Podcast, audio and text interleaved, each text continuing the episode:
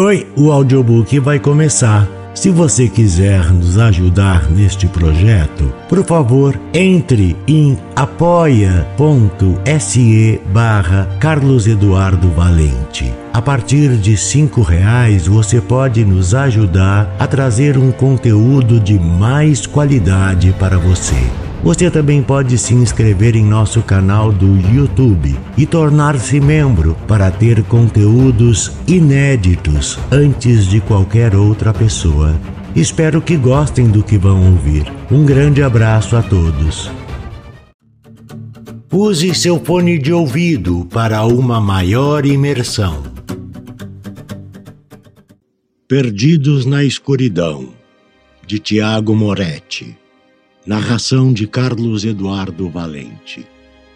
Capítulo 10 Daniela passava os dias na grande casa, cuidava de sua delicada saúde e, quando o atarefado marido estava no lar, fazia o possível para agradá-lo. A vida era fácil e prazerosa. Todos os empregados a tratavam com um cuidado exacerbado tudo era tão perfeito que uma parte de sua mente lhe dizia que algo estava errado, e ela fazia questão de ignorar todos estes sinais que seu corpo dava. Mesmo quando notou que seu dedo anelar da mão direita havia uma marca de aliança de compromisso. Não quis questionar seu esposo quanto a isso, mas a lembrança de seu primo a incomodava diariamente. Sentia um misto de ódio mortal com ternura por ele. Mas com todas as suas forças, Daniela lutaria para permanecer neste estado de felicidade plena. Mesmo que aquela realidade fosse uma mentira, preferiria viver uma mentira perfeita a uma verdade dolorosa. Tinha sido apresentada a sua nova médica, uma mulher de olhar distante e triste não falava nada além de prescrições e termos técnicos. Parecia que não havia vida além do trabalho. Seus gestos eram mecânicos e calculados. Naquele momento estava sendo examinada pela doutora de aparência jovem e melancólica, quando ao anoitecer seu marido adentrou o quarto. Boa noite, minha princesa, disse gentilmente Andrasse com seu sorriso aberto. Daniela sorriu de volta, tentando aparentar uma tranquilidade que não possuía. Não sabia ao certo com o que seu marido trabalhava. Nunca o tinha visto pela manhã e vivia rodeado de pessoas que falavam baixo e a olhavam pelos cantos dos olhos. Doutor Andréa, seu senhor disse que a espera lá embaixo. Pode deixar que eu cuido da paciente, declarou ele para a médica de cabelos ruivos, que de maneira hipnótica recolheu seus instrumentos e deixou o quarto sem esboçar nenhuma emoção ou dizer uma palavra. Daniela buscou em sua memória algum assunto que agradasse o marido e disse: Nosso bebê está bem, está maior do que o normal e será muito forte. Assim como a mãe disse ele enquanto acariciava a face dela. Precisamos nos preparar logo para a vinda de nosso herdeiro. Ainda é cedo, faltam cinco meses para ele nascer, respondeu ela despreocupada. Andrasse sorriu, beijou a esposa na testa como forma de se despedir e saiu do quarto deixando-a deitada. Desceu as escadas em caracol com agilidade invejável e encontrou Caio de braços dados com a linda doutora ruiva, que olhava para o chão como forma de obediência. Deu certo? perguntou Andrasse a Caio, em uma língua desconhecida para que a doutora não entendesse. O rapaz olhou para André avaliando-a, franziu o senho e respondeu na mesma linguagem. Acho que sim, Desde que você falou com ela, todas as ordens dadas são executadas perfeitamente. Mas ela não tem brilho nos olhos, estou quase descartando. Andrasse nunca tinha visto nenhum ser humano resistir à sua magia. Era um ser superior. Conseguia mudar a ideia das pessoas com uma simples conversa. Plantava acontecimentos no cérebro da vítima sem que ela percebesse. Era tão fácil como enganar uma criancinha. Contudo, Andréa reagira de maneira muito diferente das outras. Assim advertiu seu criado em sua língua natal. Tome cuidado, e se precisar descartá-la, faça. Algo deu errado. Provavelmente ela está ciente de tudo o que está acontecendo, mas não consegue controlar suas ações, e isso em breve vai levá-la à loucura. Oh! Isso deve ser terrível, falou Caio com cinismo na voz. É pior que a morte, mas deixamos isso de lado. Preciso que você faça um serviço para mim. Venha até a biblioteca, mas deixe ela sentada aqui em algum lugar. Concluiu Andrasse enquanto caminhava em direção à biblioteca, que ficava do lado oposto do salão. Dessa forma, Caio acomodou Andréia na cadeira mais próxima e seguiu o sujeito até a biblioteca. A biblioteca da mansão era enorme Possuía dois andares, todos adornados com estantes repletas de volumes antigos e raros. Faria qualquer colecionador de livros dar a vida para vislumbrar tais escritos. Mas para Caio, aquele monte de livros não servia para muita coisa. Entrou no local depois de Andrasse e fechou a porta sem olhar para trás. Seguiu o chefe até uma grande mesa de madeira escura e brilhante. Sentou-se e ficou observando Andrasse examinar o único livro que jazia aberto sobre a mesa. Ele lia cuidadosamente a página marcada, sem se sentar na cadeira ali reservada. Tinha uma expressão curiosa enquanto passava o dedo indicador direito pela página, lendo de maneira dinâmica. E chegando ao fim da página, virou-a e continuou sua leitura entediando Caio, que achava seu senhor cada dia mais fora do eixo racional. Foi quando Andrasse encontrou alguma informação que lhe satisfez, fazendo brotar um sorriso aliviado na face. Olhou para Caio, fitando como se pudesse ver o fundo de sua alma, sentou-se e disse: Na próxima lua minguante será a noite perfeita para o ritual. O livro te disse isso? perguntou Caio com desdém. Andrasse cerrou o sorriso e disse rispidamente: Sim, o livro me disse. E se você tivesse alguma inteligência desse crânio idiota, conseguiria enxergar a importância desse evento. Caio não se importava. Até acreditava que era importante, mas não queria se preocupar com isso. Sua mente estava na médica hipnotizada que o esperava na sala. Tá certo, chefe.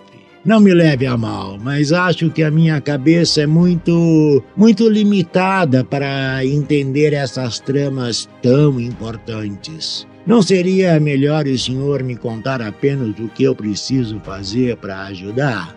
Andrasse sabia que Caio era o mais inteligente dentre seus lacaios, mas o mais preguiçoso e insolente também. Tinha verdadeira admiração pela força de Fred, o gigante sem pelos, e confiaria sua existência a Bernardo, outro gigante de pensamentos rápidos. Mas Caio tinha uma capacidade de raciocínio absurda, que infelizmente só era utilizada quando lhe convinha. Está bem, disse Andrasse carrancudo. Tive informações que receberemos visitas. Não deveria me preocupar por se tratar de um idiota mortal, mas Lord Vrickan vai ajudá-los. Caio buscou em suas memórias quem seria Lord Vrickan e demorou alguns segundos procurando a informação. Pensou em fazer uma piada, mas se perdeu nos pensamentos.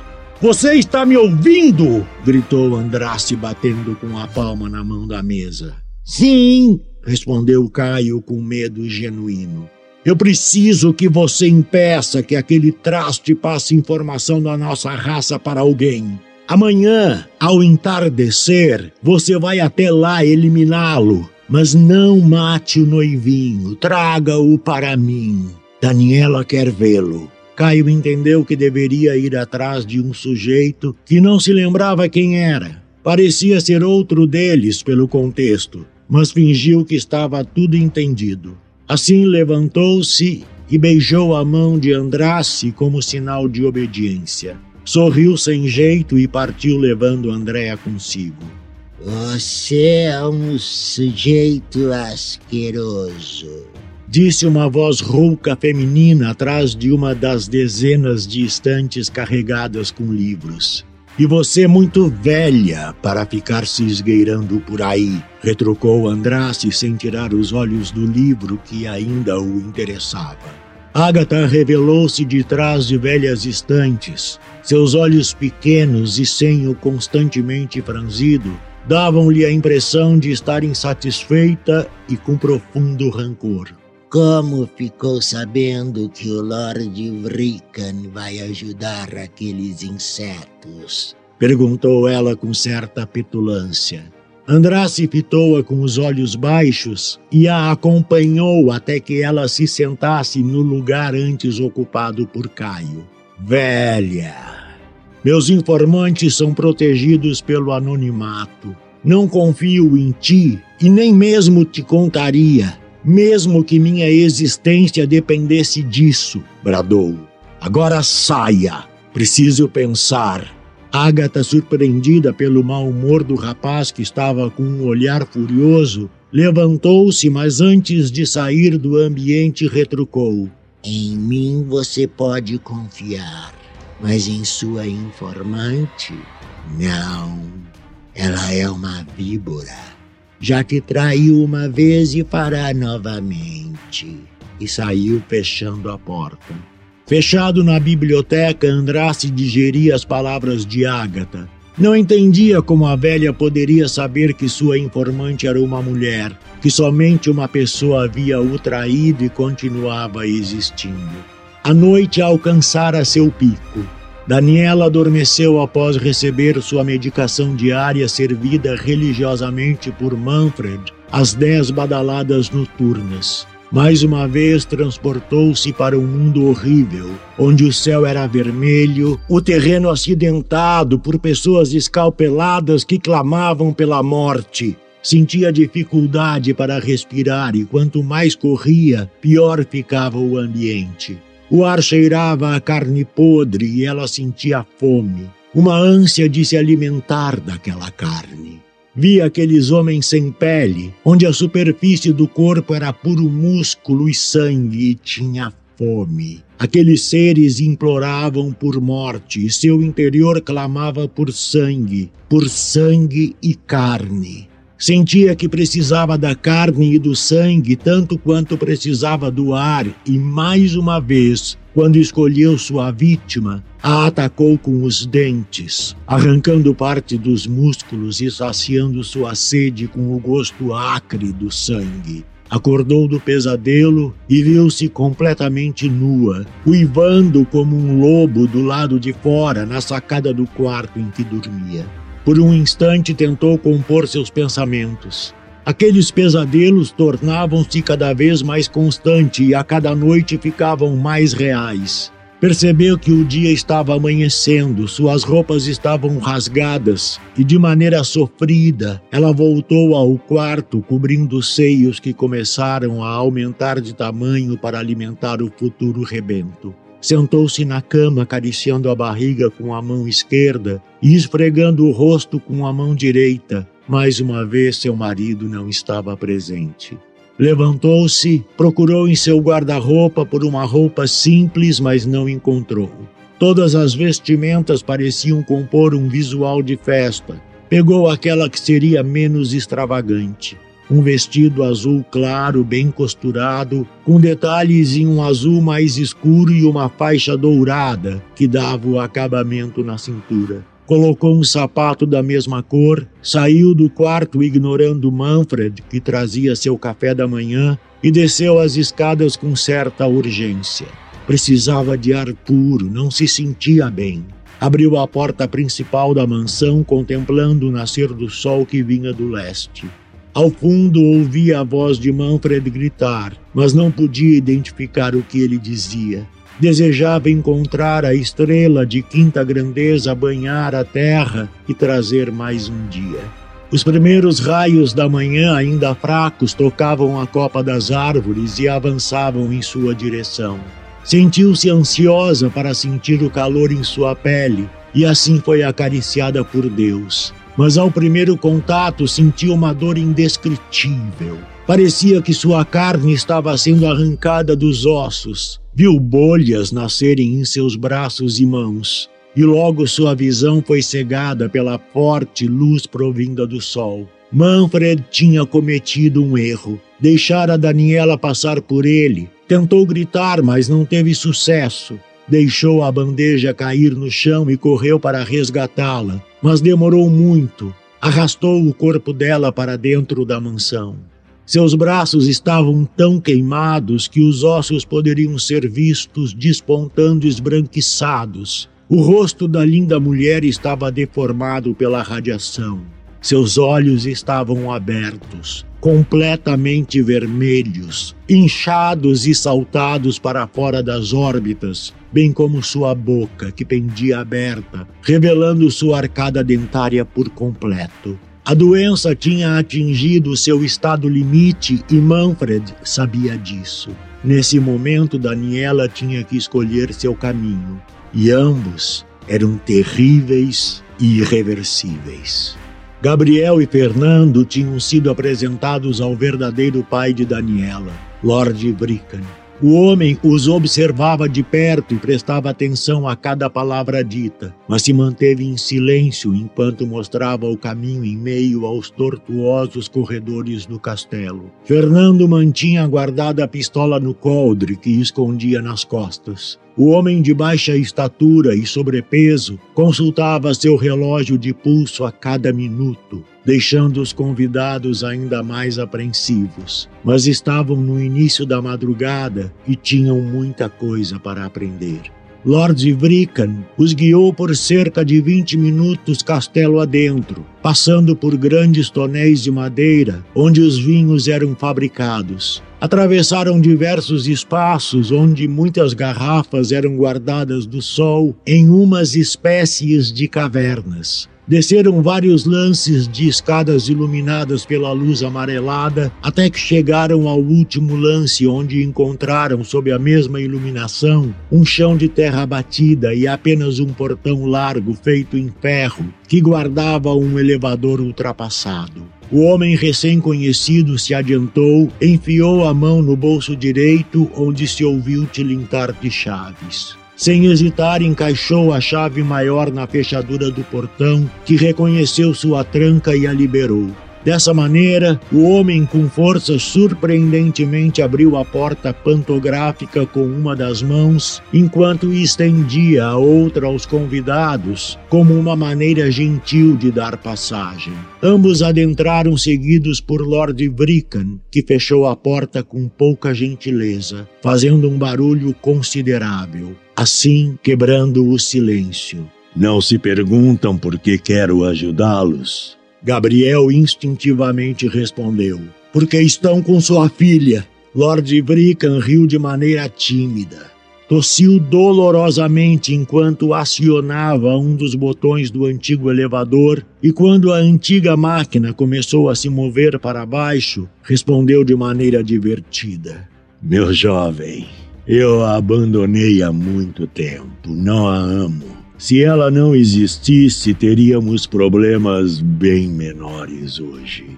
Então por quê? Adiantou-se Gabriel com raiva na voz. Bom, Daniela. assim como eu e meus antepassados, possui uma doença muito rara e, de certa forma, contagiosa disse o homem, parando no meio da frase para tossir novamente. E assim Gabriel entendeu de quem era a voz estranha das ligações que havia recebido. Pertencia a ele, a Lord Vrikan.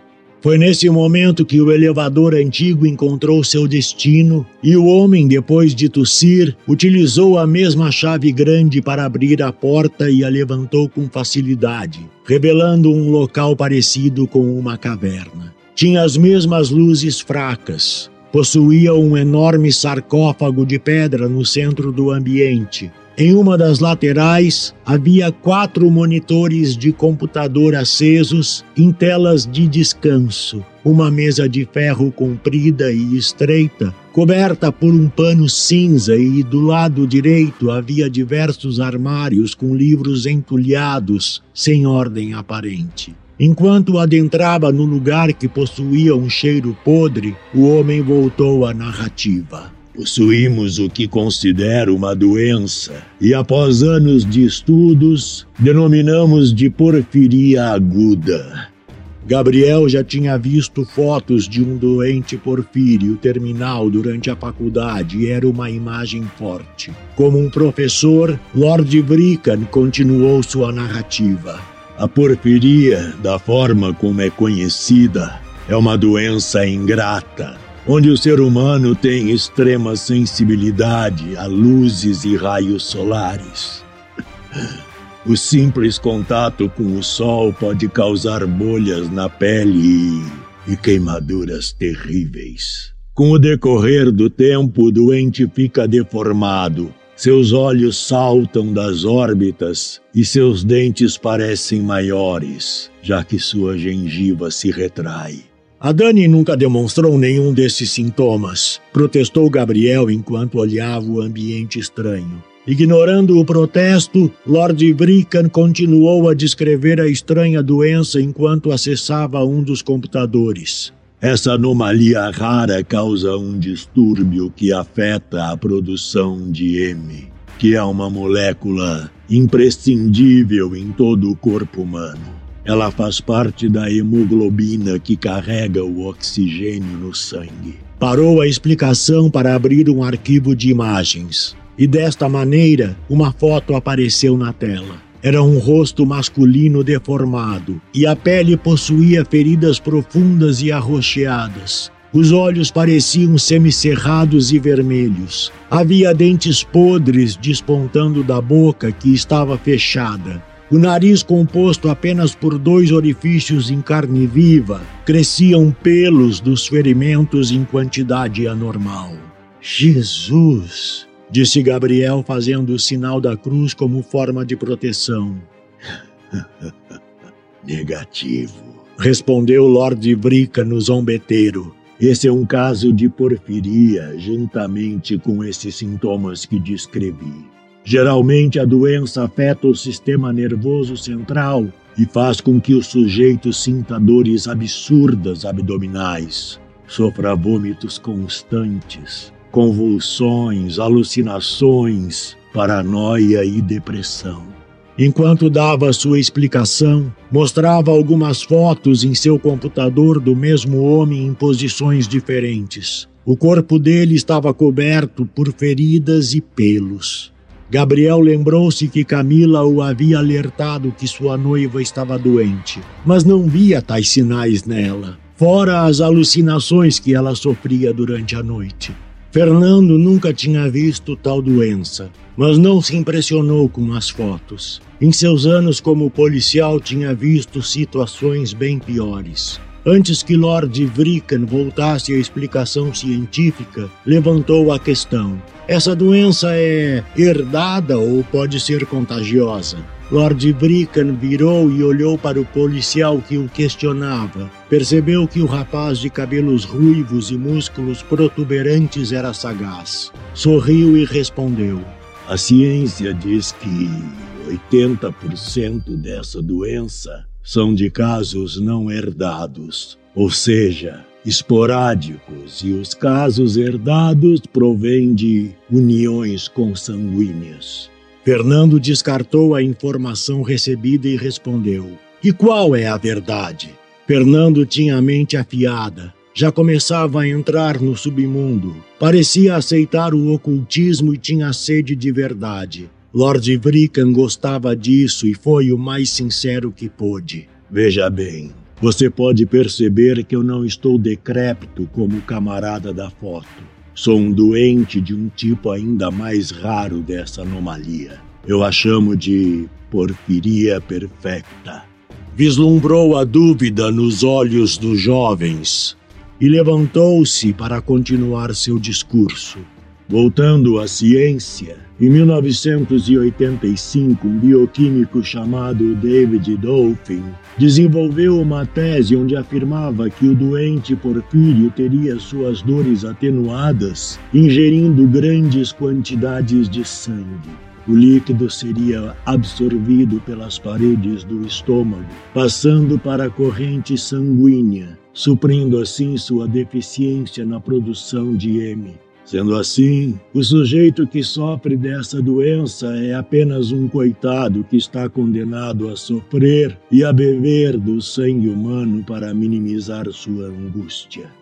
Gabriel ouvia atentamente a explicação. Estava se agarrando a um fio de sanidade com base científica no discurso, mas sabia que existia mais para descobrir. E antes que pudesse estimular o interlocutor a prosseguir com a explanação, Fernando se adiantou.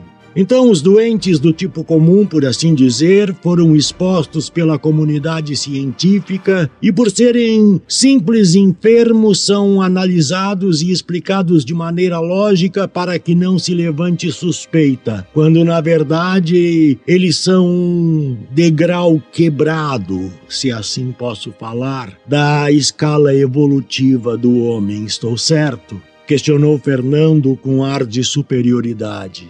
Eu não poderia dizer de melhor maneira.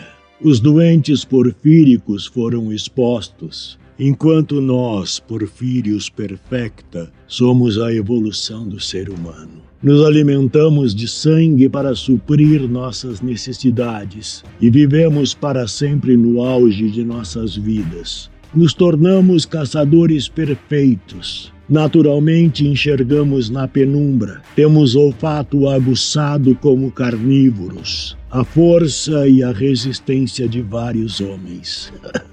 Vivemos há tanto tempo em meio a nosso alimento que podemos manipular seus desejos, usando palavras, e sabemos o que vão dizer e pensar com antecedência. Fernando sentiu os pelos do corpo se ouriçarem. Sentia-se ameaçado, mesmo estando armado. Sabia que Lord Brican falava a verdade e tinha certeza de que aquele senhor de expressão inteligente já havia devorado muitos homens durante sua existência. Mas não entendia o porquê seu anfitrião os ajudava e perguntou: O que quer em troca de sua ajuda? Lord Brican tossiu com a intenção de retirar algo preso em sua garganta, e enquanto pensava na resposta, andou até a mesa de metal coberta pelo pano cinza, parou em frente a ela e retomou a palavra. Eu vivi muito tempo, mas eu nunca vi minha raça com bons olhos. Vivemos eternamente, mas matamos nossos amigos para continuar a existir. Não podemos nos expor ao mundo, já que o sol nos machuca e pode até nos matar.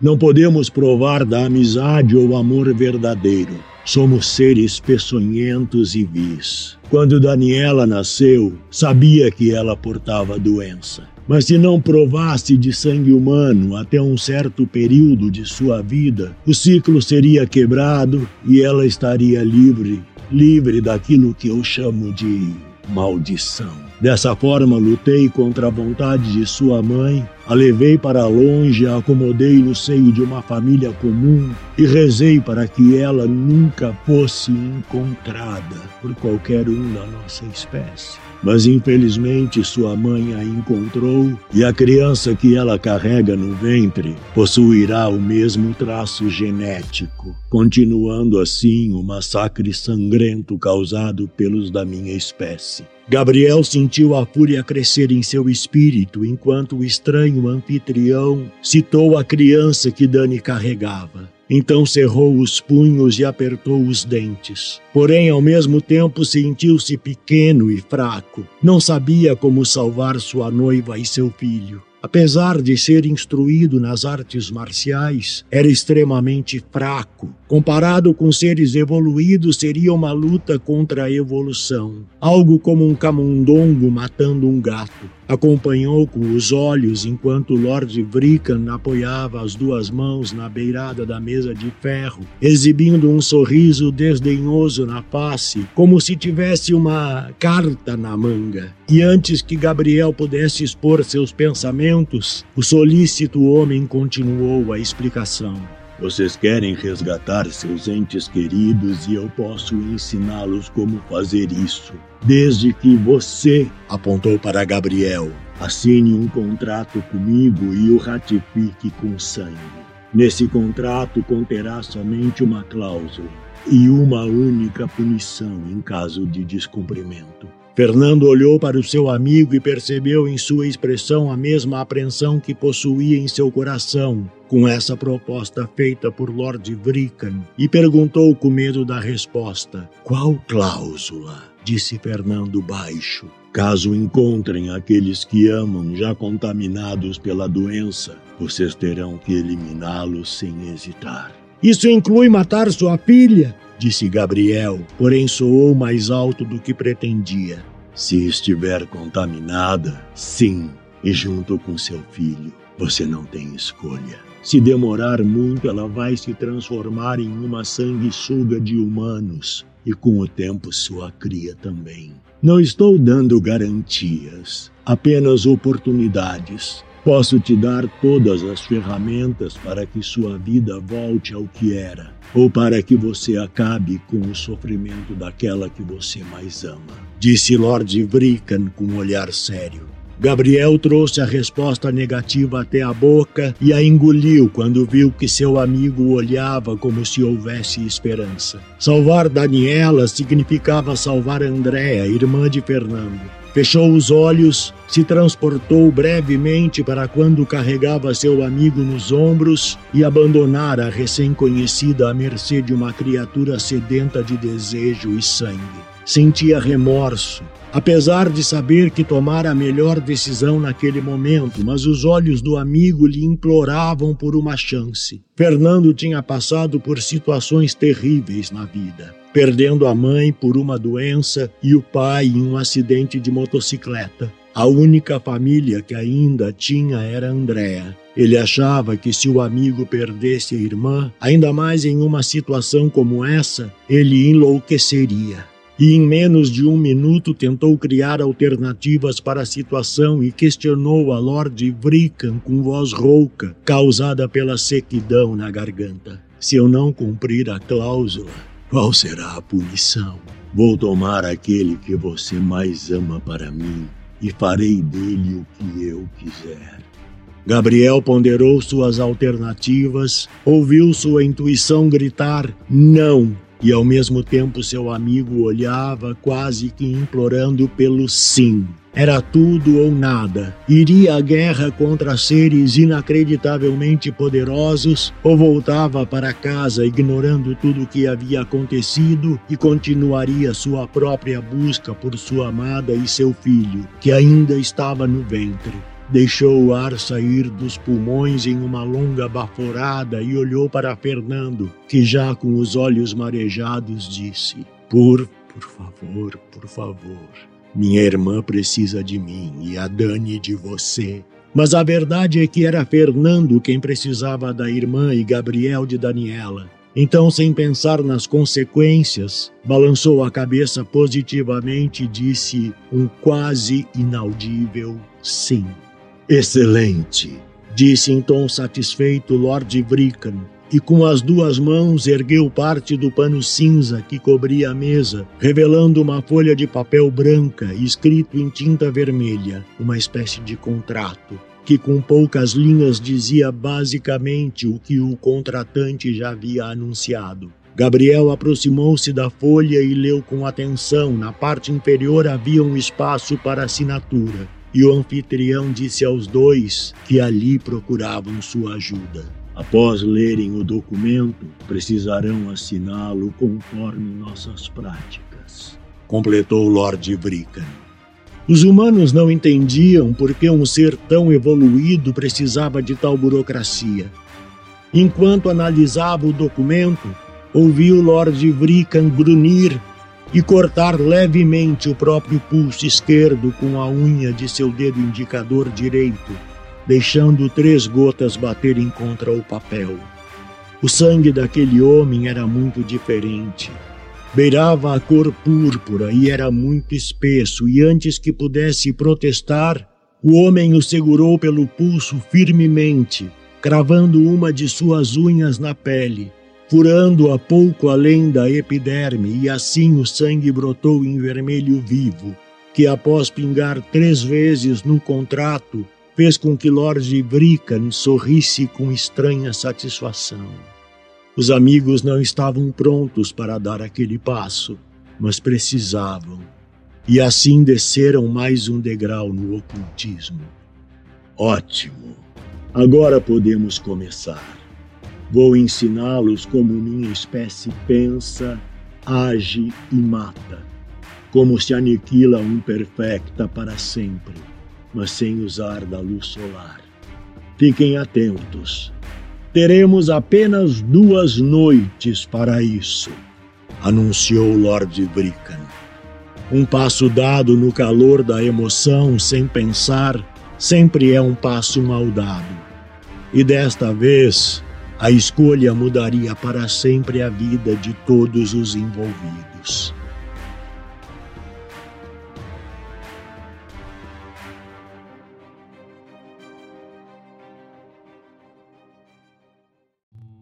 Do narrador Carlos Eduardo Valente. Contato carlão50 arroba gmail.com